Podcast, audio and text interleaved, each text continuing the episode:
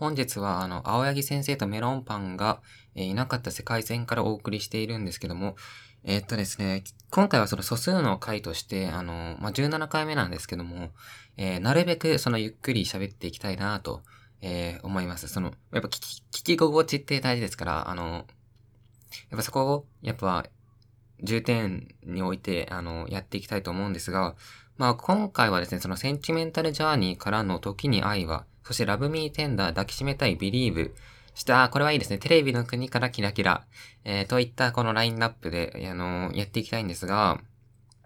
そうですね、あのー、まあ、毎回台本がないわけで、別にそれが、えー、ストロングポイントだとは思っていないのですが、その台本がないことによってですね、あの、まあ、毎回その蓋然性から生まれる、その、えー、よく言えば奇跡、えー、悪く言えば、え脳の中の絞りかすといったものを、え提供させていただいておりますので、まあその、まあ内容に関しては、え担保できませんということを、やっぱ、あの、まあ、先に述べておくことは、え重要かなとまあ思っている次第であり所存であるんですが、えー、まあ、ま、17回も、えー、続いているということで、えー、まあ、実質録音しているのはたったの2日なんですが、えー、なぜか17回も続いているということで、そうですね。まあ、目標、このラジオの目標っていうものを、え、先ほど、え、3分前に定めたんですけども、えっ、と、あの、まあ、こちらにはですね、あの、まあ、探偵っていうものがいてですね、あの、個人的に、えー、その探偵が得た情報によると、その、ポッドキャストのリスナーの中には、えー、アマンさんっていうその、えー、ポッドキャストののリスナーがいるらしくてですね、その人はなんか、すごい数のポッドキャストを、えー、すごい量聞いているらしくてですね、えー、まあ、その人はその、あの、魂、魂在住を名乗っているんですが、多分それは多分、えー、詐称ででしてね、多分、本当は違うところに住んでいるのではないかと、えー、こちらは、えー、睨んでいるのですが、えー、まあ、その、えー、とてつもない量のポッドキャストを聞いているアマンさんに、えー、このポッドキャストを聞かれてしまったら終わりということで、えー、そういった目標を設定したいと思います。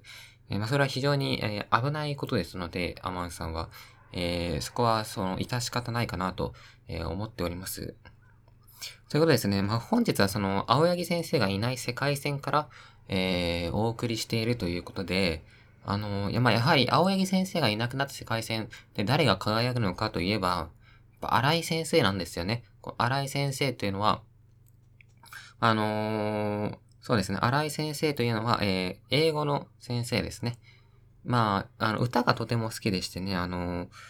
まあ、その、前にも言ったんですけど、その、英語の授業の前に、えー、荒井先生が選んだ、えー、英語の歌を、えー、まあ、悪く言えば歌わされ、歌わせられるっていう、えー、まあ、慣習がありましてですね、まあ、そこでいろんな、えー、まあ、両曲に、えー、出会ったわけで、まあ、例えばその、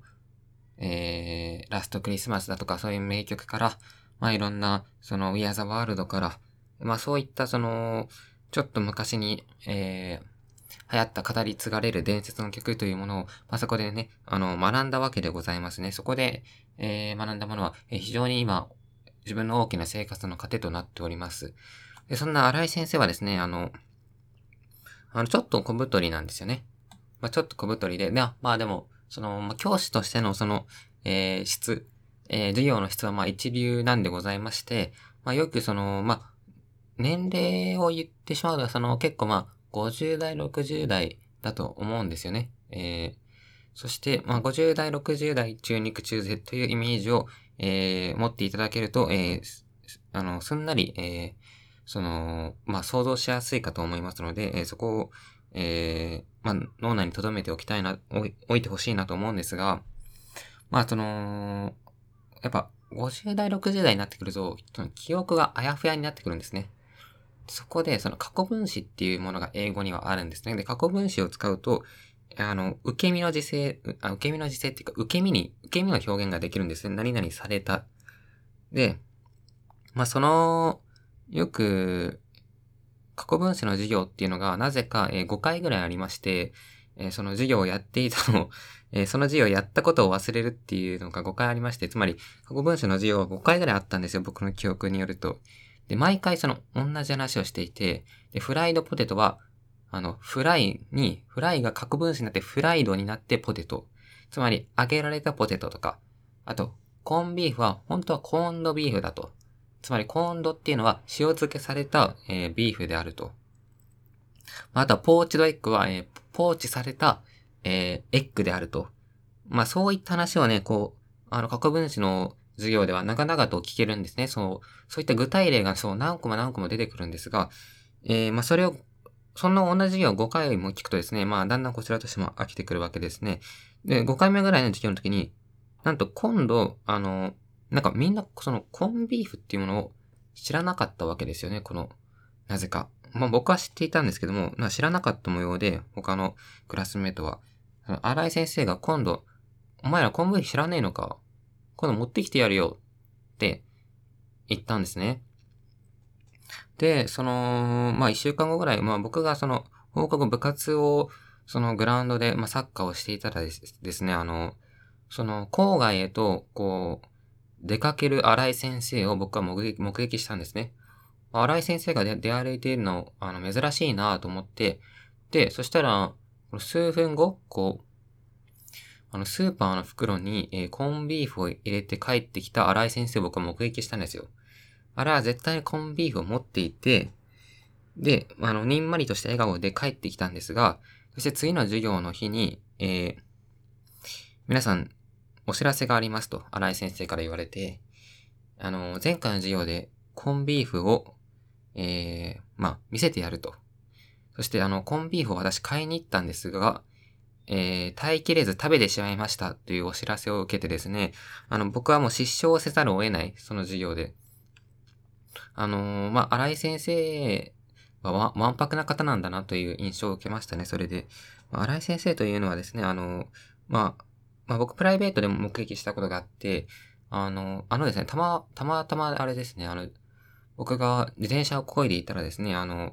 あの、ボクサーパンツみたいな、あの、ひらひらしたその、ズボンをね、履いて、ジョギングをしている荒井先生というのを、えー、見かけたことがありましてですね、あ、この辺のこの住宅街に住んでいるんだなと、えー、察した、えー、記憶もございますが、